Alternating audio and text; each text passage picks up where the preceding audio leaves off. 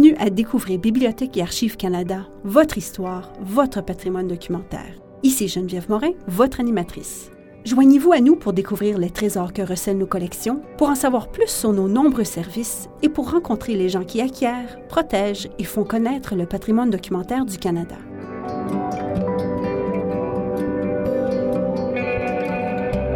Actually, we were no name brand when we were born to the government, so we were like E31220 was my number. Avant le début du projet Un visage, un nom en 2002, les Autochtones représentés sur la majorité des photographies d'archives fédérales restaient anonymes. Souvent, on ne les prenait pas officiellement en compte ou on les identifiait au moyen de descriptifs offensants comme sans mêlé, squat ou indigène. Le projet Un visage, un nom fournit un espace virtuel permettant aux Premières Nations, à la nation métisse et aux communautés inuites d'accéder aux collections photographiques historiques canadiennes et de participer à l'identification des peuples et des lieux pour ainsi se reconnecter avec leur passé et partager des souvenirs et des histoires qui sont ravivés par ces photographies. Le projet vise également à inspirer et à valoriser la jeunesse autochtone en lui fournissant une compréhension renouvelée de son passé et un accès à celui-ci. Depuis le début du projet, de nombreuses personnes ont été réunies avec leurs familles et êtres chers et se sont parfois reconnues dans les photographies.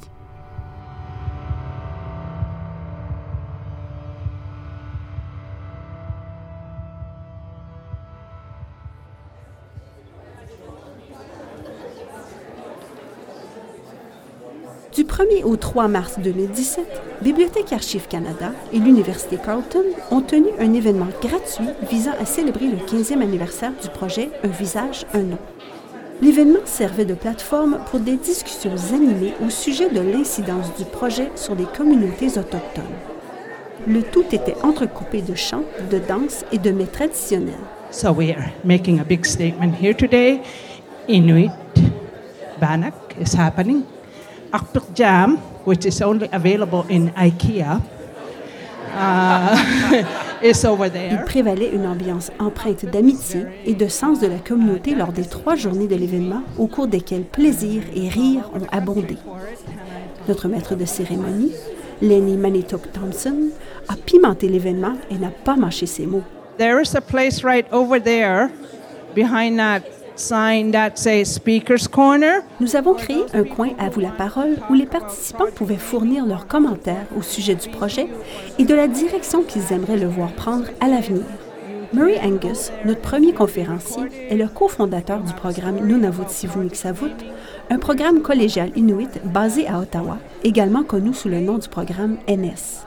Murray a lancé le projet Un visage, un nom en 2002 en compagnie de Morley Hanson. Ils ont tous deux été nommés à l'Ordre du Canada pour le rôle vital qu'ils ont joué dans l'habilitation de la jeunesse autochtone. Murray nous offre une courte description de la façon dont l'aventure s'est amorcée. My name's Murray Angus. I'm one of the instructors at the Nunavut Siviniksavut program. Je m'appelle Murray Angus.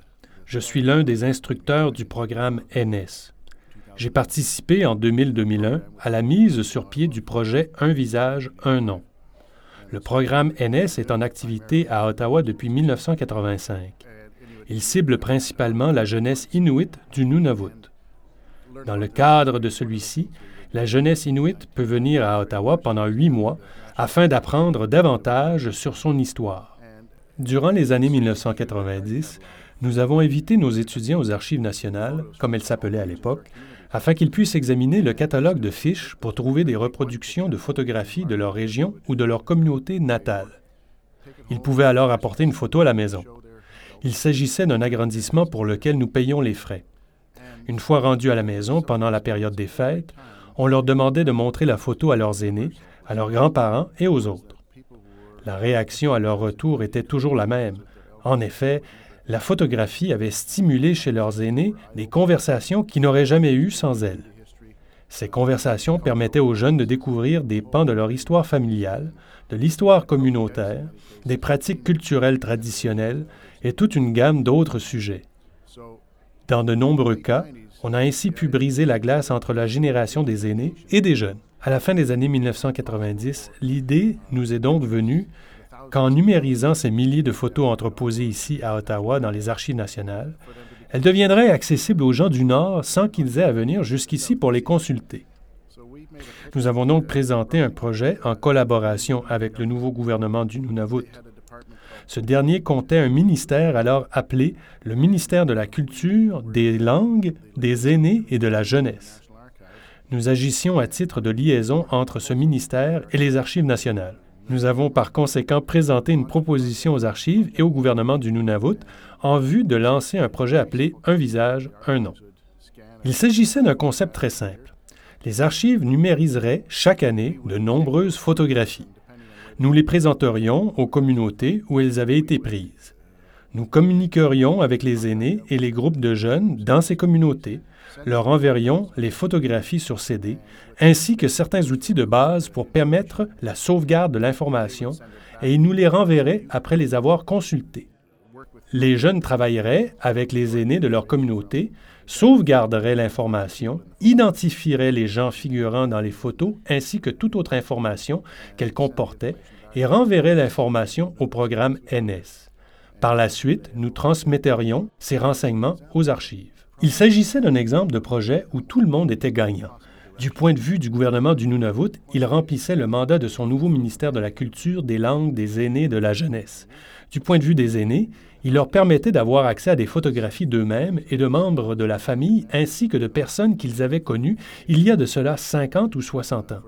Pour les jeunes, il s'agissait d'une occasion en or d'en apprendre plus au sujet de leur histoire familiale, de leur histoire communautaire, ainsi que de leurs pratiques culturelles traditionnelles.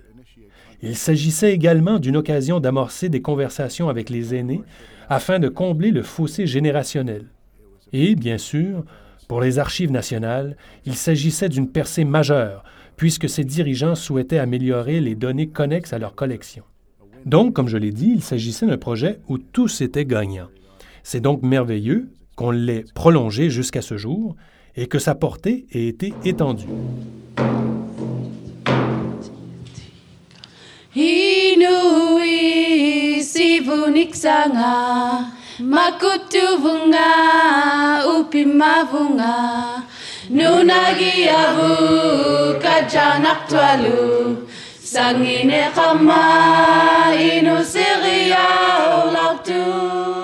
Les diplômés du programme NS nous ont également fait part de leurs commentaires.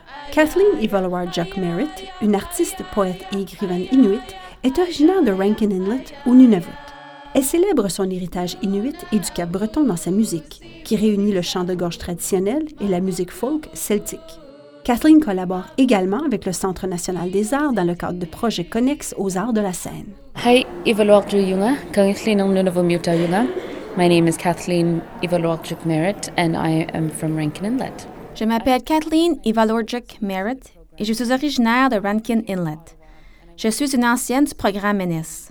J'ai fréquenté le programme entre 2008 et 2010. À ce moment-là, j'ai participé au projet Un visage, un nom. À Noël, nous retournions à la maison avec des photos de nos communautés afin de demander à nos aînés s'ils parvenaient à identifier les personnes qui s'y trouvaient et pour en apprendre davantage au sujet des histoires de l'époque.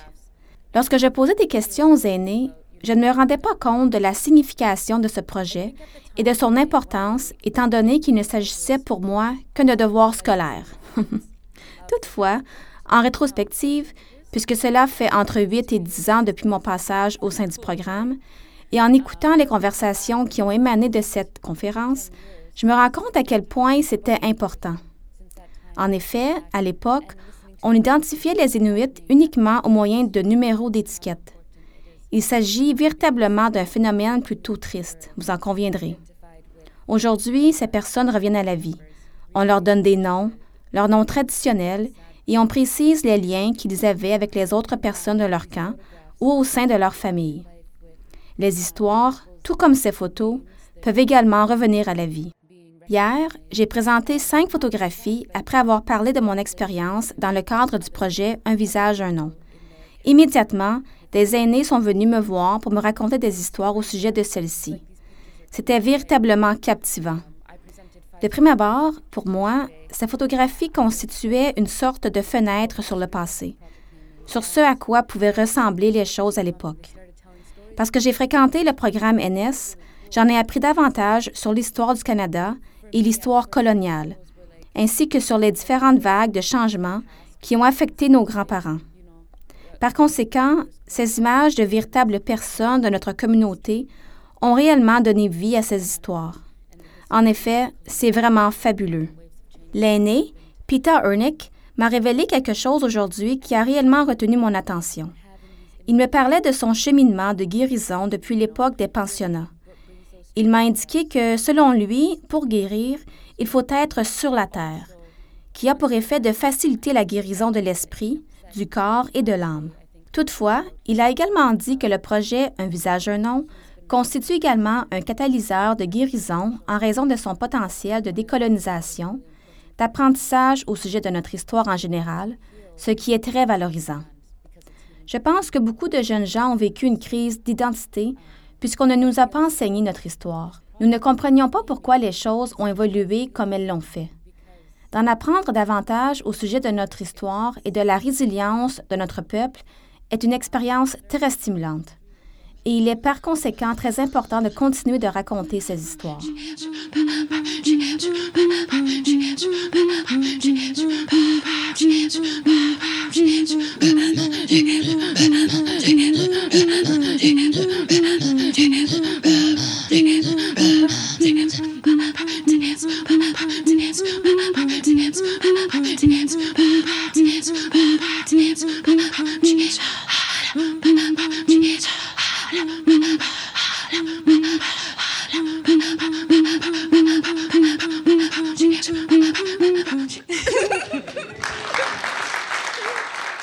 Paula Ikutak Rumbold est écrivaine, enseignante et leader de la jeunesse.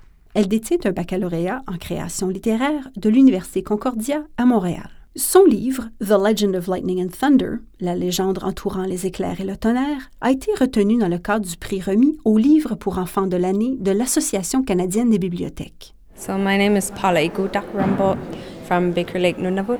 Je m'appelle Paula Ikutak Rumbold de Baker Lake au Nunavut. Je suis ici à Ottawa pour célébrer le 15e anniversaire du projet Un visage, un nom, pour représenter les jeunes et parler de l'effet de notre participation au programme. Pour ma part, l'expérience a été enrichissante. Je me rappelle d'avoir interviewé les aînés et de leur avoir montré des photos. Ils étaient très heureux de revoir tous ces gens. Hier, lorsque j'ai présenté quelques photos, cette situation s'est reproduite. Durant mon témoignage, une aînée de Baker m'a dit qu'elle connaissait tous ceux qui y figuraient et qu'elle était vraiment très heureuse de les revoir. C'est exactement de cette façon que se produisaient les entrevues avec les aînés à l'époque. Je me sentais de la même façon à ce moment-là. C'était comme si je voyais des photos de personnes que je connaissais personnellement et qui étaient décédées. C'est vraiment une très belle sensation de revoir ces photos. D'entendre ces histoires et des anecdotes qui se sont produites au cours de leur vie m'aidera à maintenir ces histoires bien vivantes pour des générations futures. Les Inuits sont des conteurs de nature. Nous aimons raconter tout ce que nous entendons aux autres. En effet, ces histoires nous aident à aller de l'avant. Les histoires que ces aînés m'ont racontées, je vais les raconter à mes enfants, à mes petits-enfants, à mes neveux et à mes nièces. En effet, ces photographies donnent un contexte aux histoires. Nous pouvons les regarder et nous rappeler l'histoire qui nous a été racontée à leur sujet. Elles permettent donc d'en apprendre plus au sujet de son patrimoine familial. Le projet Un visage, un nom a également profité aux historiens et aux chercheurs. Um, my name is Deborah Webster. I'm named after my great grandmother Kikiualik, and I come from Baker Lake. I'm, uh, Je m'appelle Deborah Kigwalik Webster. J'ai été nommée ainsi en l'honneur de ma grand-mère Kigwalik. Je suis originaire de Baker Lake. Je suis chercheuse dans le domaine du patrimoine. Je suis également une grande admiratrice du projet Un visage, un nom. J'ai trouvé le projet Un visage, un nom très utile dans le cadre de mon travail. Je fais actuellement de la recherche pour un livre que j'écris au sujet des gendarmes spéciaux inuits de la GRC. J'ai pu constater que l'on ne fait que très rarement mention du nom de ces gendarmes inuits du Nunavut dans les annales. On les appelait tout simplement des guides esquimaux ou des employés autochtones. Je saisis donc l'importance d'accorder un nom à ces personnes. Elles ont en effet joué un rôle très important afin de faire progresser notre pays. Robert Como est un porte-parole d'Inuit Nunangat. Il représente sa terre natale lors de conférences sur l'environnement et collabore avec différents organismes afin d'améliorer les conditions de vie des Inuits. Je m'appelle Robert Como. Ma grand-mère maternelle s'appelle Anne et mes grands-parents paternels s'appellent Gisèle et Don. Je suis originaire d'Iqaluit.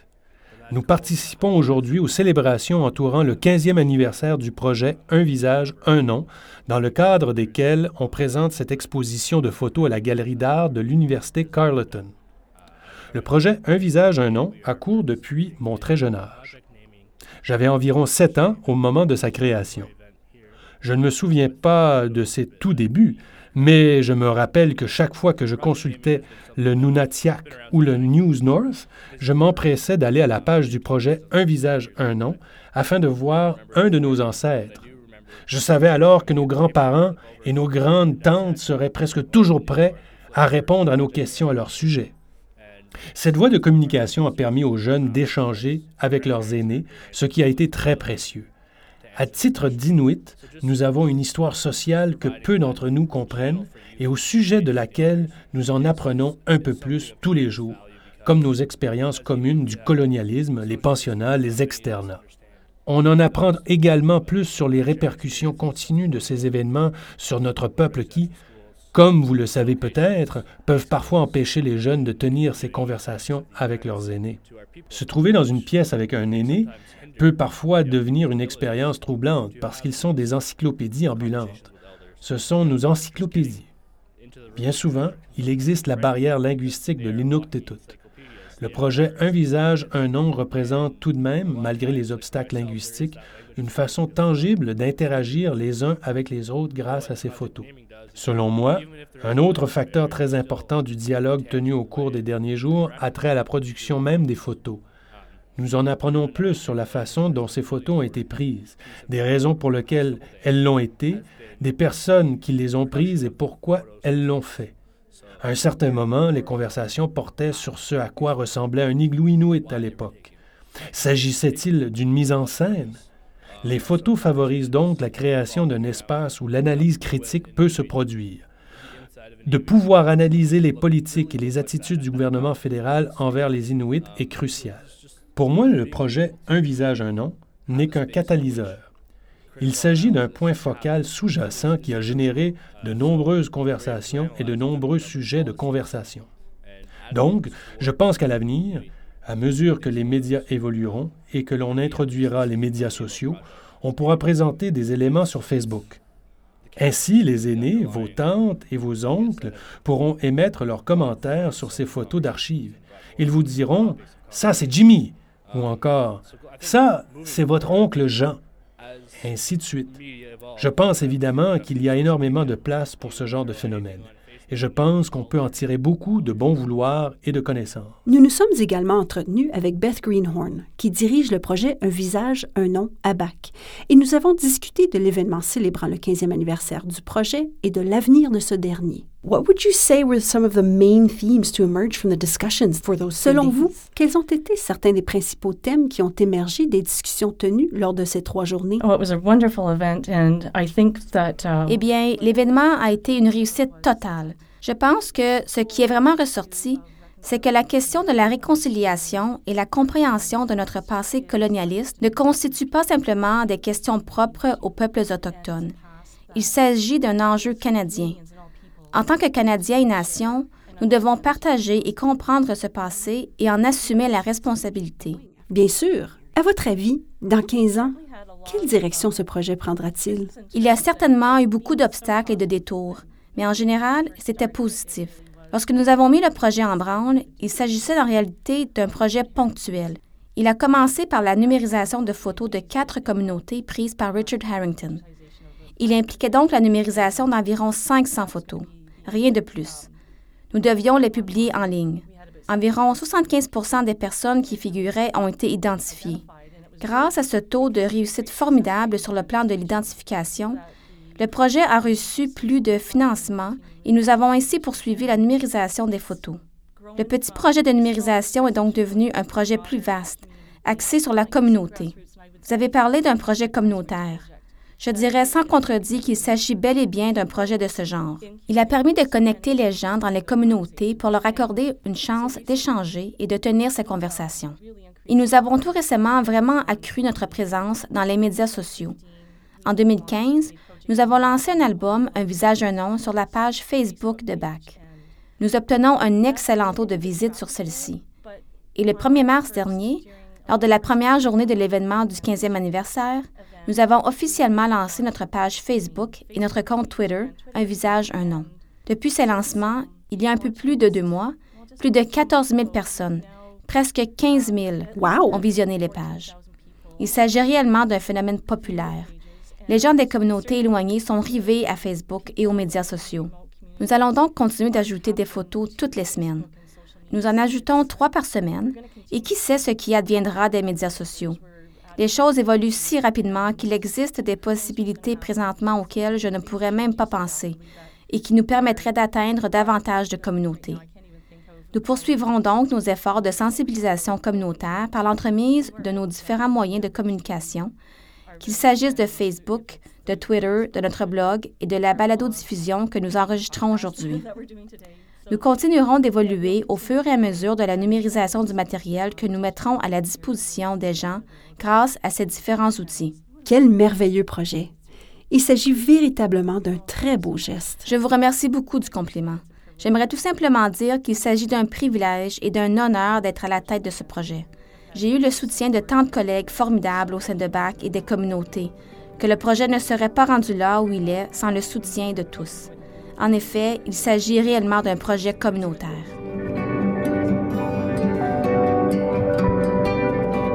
Si vous souhaitez en apprendre davantage au sujet du projet Un visage, un nom, veuillez visiter la page de cette balado-diffusion à l'adresse bac-lac.gc.ca baroblique balado au pluriel. Vous trouverez sur ce site plusieurs liens connexes au projet, y compris celui vers notre album Flickr qui contient plusieurs photographies de l'événement du 15e anniversaire. Et n'oubliez pas de suivre le projet Un visage, un nom sur Facebook et Twitter, étant donné qu'il étendra sa portée aux collectivités des Premières Nations et aux collectivités métisses.